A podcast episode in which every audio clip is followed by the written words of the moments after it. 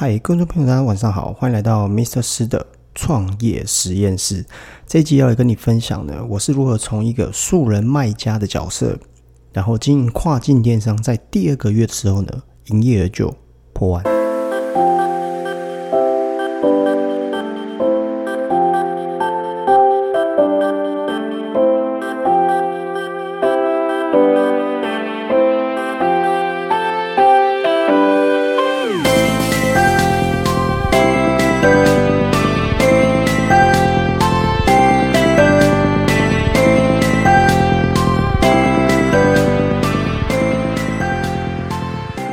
我是 Marty。那如果你还没有追踪我的频道，或者是呢你没有听过我的频道的话呢，那我建议你呃可以订阅我的频道，然后呢回到第一集，可以去听听看第一集我是谁，然后我为何而来，跟为什么我想要经营 Pocket 的频道。那这一集的话呢，我们可以来聊聊跟一个浅见跟大家分享，我是怎么样透过跨境电商的平台。那让自己在第二个月的时候呢，呃，营业额就破万。那如果呢，你想要经营电商的平台，但是不知道怎么着手，我想你可能可以听听看这一集，参考我的一些做法，然后或许对你会有一些帮助。我在经营电商的这个平台呢，嗯，其实，在刚开始的时候，我就只是把我们家一些，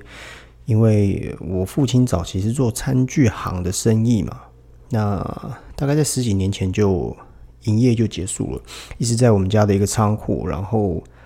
呃有一些东西，就是有一些商品嘛，那这些商品就是一直堆在那边，没有人去整理。那有一天我就突发奇想，想说，诶，这些不要的东西或者是一些样品啊，如果我在网络上卖，不知道它它是不是一个商机这样。于是呢，我就把这个仓库稍微给整理一下，然后把一些不要东西给丢掉啊，然后把这些啊这些餐具就分类把它整理好。那我就试着想说，诶，不如我在这个啊一些拍卖的一些网站试着拿来卖卖看。当时其实就只是一个一个抱着一个。呃，想试试看的一个心态。坦白说，刚开始也并没有到很认真。那陆陆续续呢，在呃，我录制这个节目的时候是二零二零年的五月份嘛。那我差不多是在今年过过过完年之后，应该是差不多三三月的时候，三月的时候开始。那当时呢，刚好是整个全球啊，就是新型冠状动的这个肺炎呐。呃相当严重，跟几乎是呃，对于全球来讲是一个很大的一个一个危机啊。所以我想也有可能是因为一个运气好吧，所以很多人就不出门，然后就透过网络来买东西。当然不可否认，就是在啊电商或者这网络这一块呢，将来它势必会取代很多实体店面的一些交易模式，这是肯定的。那刚开始的话呢，我就把这些东西先整理。所以，如果说你想要在网络上做卖家，或者是你想要透过跨境电商，或者是网络啊建立起你自己的事业的话，我想这个是可以试试看的。那你会问我说：“诶，那可是我家里没有像你刚好有一样这些库存。”我建议你是可以把家里一些可能是二手或者是多出来的一些东西。反正也不会有太大的损失嘛，就是把你们家不要东西，或是二手，像啊女生可能会有一些很多的衣服啦，鞋子穿不下，可是可是它可能还很新，或者是像男生可能会收集一些啊卡片呐，或者是你会收集一些男生收集一些球鞋，诸如此类的。但每个人的生活方式有点不太一样嘛。那，呃，每个人所习惯跟喜好的东西也会不同，所以呢，啊，我建议你可以先从这边着手。所以在刚开始的时候呢，你可以先列一张清单。那这张清单的话呢，它可以是任何东西。那在电商上面平台呢，刚开始在上架的时候，我想第一可能会你刚才上架商品的时候，可能刚开始会有几个东西是。比较重要的，就是或许是你该注意的。第一个就是，如果你想要认真经营一个平台或者是一个品牌的话，我建议你可以自己着手设计一个品牌的 logo。我今天讲的是，呃，你没有要炒短线，炒短线就是说，诶，反正就我可能就进一批货啦，或者是，呃，我只是想要在短时间之内额外增加收入，或者是想要赚一笔钱。当然，无论说这个钱的利润是多少，好了，嗯，如果你要炒短线的话，呃，可能就是 OK 就赚一笔。但是如果你想要长长久兼职，在下班的方下班的时候，透过这样的方式或下班额外的时间，你想要经营一个呃电商的平台的话，我建议你要把这个品牌，呃，跟你的商城还有。卖家的评价，这三点是最重要的。所以在刚开始着手的时候，可能就会是第一个品牌的设计，品牌 logo 的设计。好，那品牌 logo 的设计啊，然我可能没有透没有办法透过广播线上教你怎么样设计，因为毕竟我我我自己所使用的是 Photoshop。那我自己本身以前就我没有学过，但是就是请教以前请教一些朋友。那在以前我的行业里面，我会需要用到这样的软体，所以我就自己设计。那当然，这个 logo 设计大概就花我呃，虽然是一个很简单的 logo，但是但但是我我是一个会胡思乱想，跟会想要找找一些比较有趣跟新奇东西的人。那必须毕竟还是要跟我的商城所卖的东西做一些结合。我大概花到五五到七天吧，就用下班的时间就玩一玩，然后嗯。嗯，就是就是五到七天这样。那这个品牌 logo 设计出来之后呢，因为啊，你要看每个商城，像我所使用的商城是它是八百乘八百，就是正方形的。那我建议八百到八百就够了。好，如果你要一千乘一千的话，会有点太大。Anyway，反正八百跟八百乘以八百就是刚好这个商城它建议你所使用的解析度。那设计完 logo 之后呢，你必须要。想你这个商城的一个名字，我建议就是说你在经营商城的时候啊，对你的这个品牌，我觉得要有一定的专业度。怎么讲呢？就是嗯，我们可能会看到很多在网络上卖东西这些卖家，他们有一些商城的名字就是取得很奇怪，就是会像是一些英文的一些乱码。那你要想想看，说站在卖家的角度，就是其实，在经营电商的时候，会有很多的一些细节，你必须要注意。所以，你你第一个就是，如果你想要透过电商来赚钱，跨境电商，那我想第一件要做的事情就是，你必须要了解在电商上面的所有流程。简单来讲，就是你必须要当过买家，然后你在各个平台。不同的平台跟公司有在网络上买过东西，我觉得这件事情是蛮重要的。呃，这应该是当当然会听 Pocket 频道节目的朋友，可能大部分都是年轻人，可能已经有透过这些平台在网络上买过东西，所以你必须要知道整个流程。所以呢，那当你是买家的心态的时候，像我自己是买家，我就会觉得说，诶，你这个商城的商品有没有一致？那你商品的这一些，当然最重要是评价了。然后商呃，你这个商城的名字跟品牌，所以这个是我没有办法协助你的。简单来讲，就是 logo，我建议是你从头到尾要炒到，因为你后面你要炒比较长线的时候，或者是你要在深度经营品牌的时候很重要。就好像是老板，一定先从业务或者从小职员开始做的老板，他的基本功会比较扎实。所以从这个 logo 设计完了之后呢，你店里面的名字。这个名字还蛮重要的，我建议，我强烈的建议是，这个名字它必须要跟你的商城是有一定的关联度。我我随便打个比方，比如说，假设性的商城是卖一些宠物的用品，或者是一些狗食啊，那你的店名可能叫做呃小毛孩的屋。怎么这这个怎么讲？就小毛孩，大大部分基本上都会想到是宠物啊，猫嘛或狗，尤其是狗，所以就类似大概这样的概念。那在是你的商城里面的介绍，你一定要提供你的客服时间。现在所有的商城里面呢，都有一对一的一个内建 APP，所以你的客服时间你必须要想清楚，因为这是我当时在做卖买家的时候呢，我最在乎的，因为有时候我急嘛，在网络上买东西，我就希望说，诶，可以快一点到啊，所以我我希望说我敲客服的时候，客服是会很快。那像现在在阿里巴巴跟淘宝，其实我不知道他们客服是怎么怎么怎么做到的，但是他们的客服几乎是秒回，哈。这这这这几年下来，的确他们会有很大进步。如果说有兴趣的话，我会在其他的其他的集，我再会提到说这些中国大陆的跨境电商他们是怎么经营的，因为我还不是很熟悉。那所以你客服的时间一定要挂上去，因为有一些他会觉得说，哎，我我可能急的问这个东西，你没有办法回复我。但是你在商场的介绍的部分，你有没有介绍你的客服时间？这点事情还蛮重要的。但是至于说商场的这个本身的这些介绍，需不需要用一些小图案，或是哇打了一长一一串一长串片，我觉得倒是不用。你把一些重点打出来，第一个就是介绍你这个品牌，第二个就是你这品牌大部分是在卖什么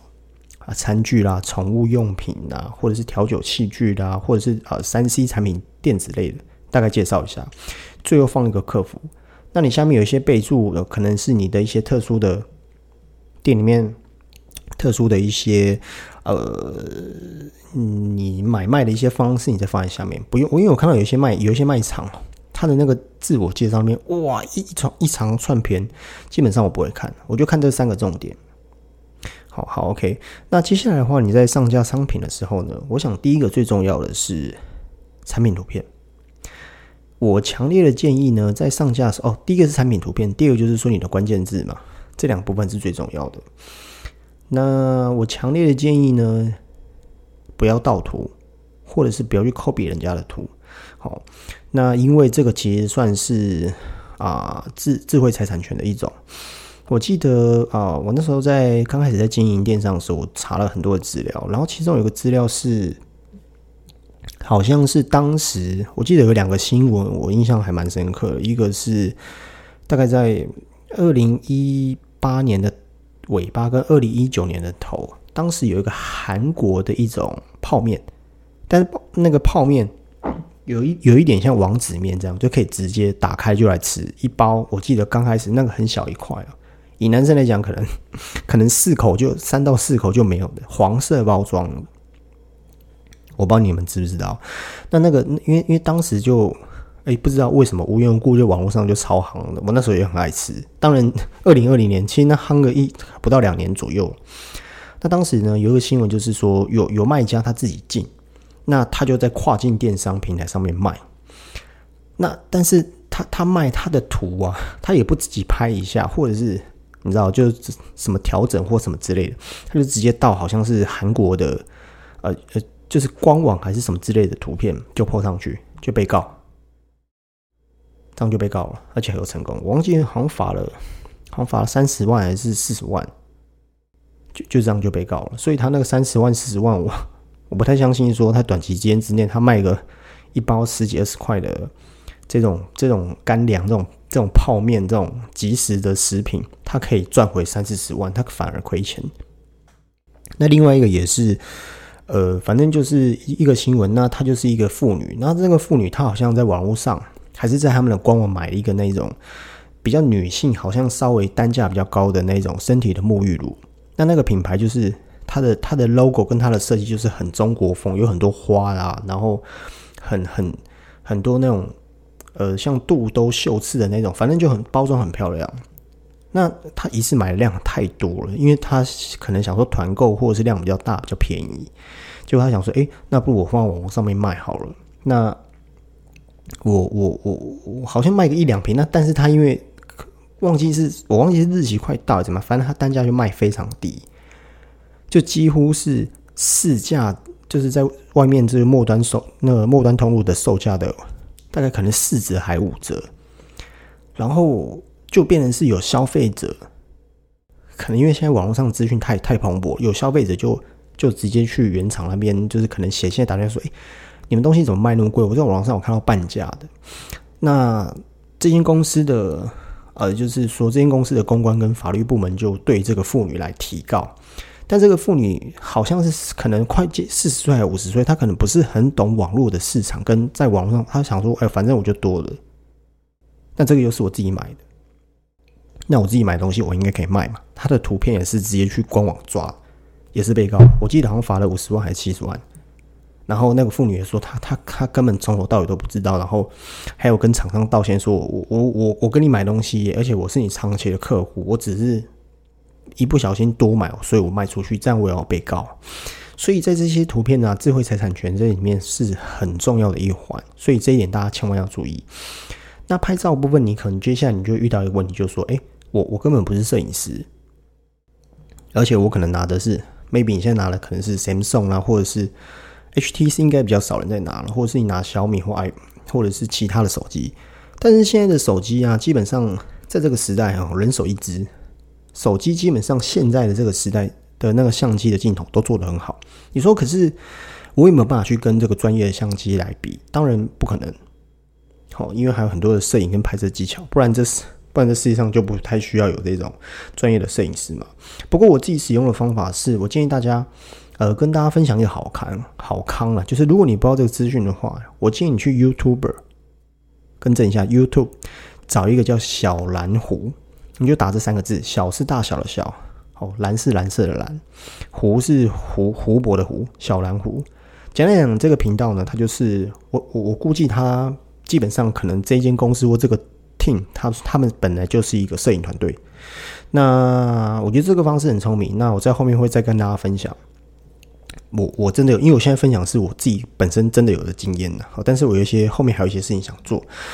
那这个频道呢，呃，它订阅人数不多，好，然后也是一个不露脸的一个一个一个一个 team 一个 YouTuber。那在这里面呢，它最主要是教人家用手机拍摄商品，然后把你的商品放到跨境电商或者 maybe 店上面去卖。那当时我看到我刚好。无意间我看到这个频道的时候，我觉得哎，这个频道真的还蛮厉害的，因为他真的用手机拍出有一点点像外面百货公司或是专柜产品的一个一个值。当然，它有一些差距，只是我我要怎么说？因为感觉你感觉那个照片不太可能是手机可以拍得出来，于是我就很好奇，把他的频道都稍微 review 稍微追踪一下。哦，原来他们在他们自己的。跨境电商平台有在卖这些辅助的道具，可能是大理石的壁纸啊，或者是一些装置艺术啊，假的水果、假食物啦、假花啦，或者是假的叶子啊。那这里面也有卖一些灯啊，然后基本上我我单价其实都不高，当时我投资了一千五百块，那这个一千五百块其实很快就回来了。好，我建议你可以追踪这个频道。所以呃，我没有收任何业配，哦，就像我第一集讲的 p o c k e t 对我来说就只是一个我的工作日志。我不知道这个频道将来会不会有很多人听，但对我来说就是一个一个练习场，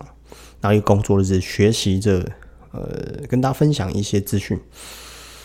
OK，好，那最后呃，第二个的话就是关键字。我通常怎么做关键字呢？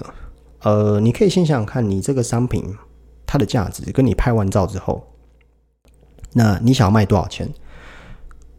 你你大概心中会有一个一个一个一个依据嘛？或者是你可能会先查说这个东西的同商品，他在其他平台或我在正在竞争的这个平台，他会卖多少钱？你先去找，找了之后呢，把你的商品的关键字，哈，它的可能 maybe 它的容量、它的重量、它的长度、它的使用方式、它的价格这四个安上去去找。其他的卖家卖多少钱，然后再然后再跟你很相近的这些产品里面去找到最多人买的的那个商品，然后你把它的关键字抓下来，稍微修改一下。OK，好，那这个的话呢，就是前面一些比较简单的步骤了，因为我练习着把 Target 的。在这个节目呢，尽量能缩短我很简单的分享。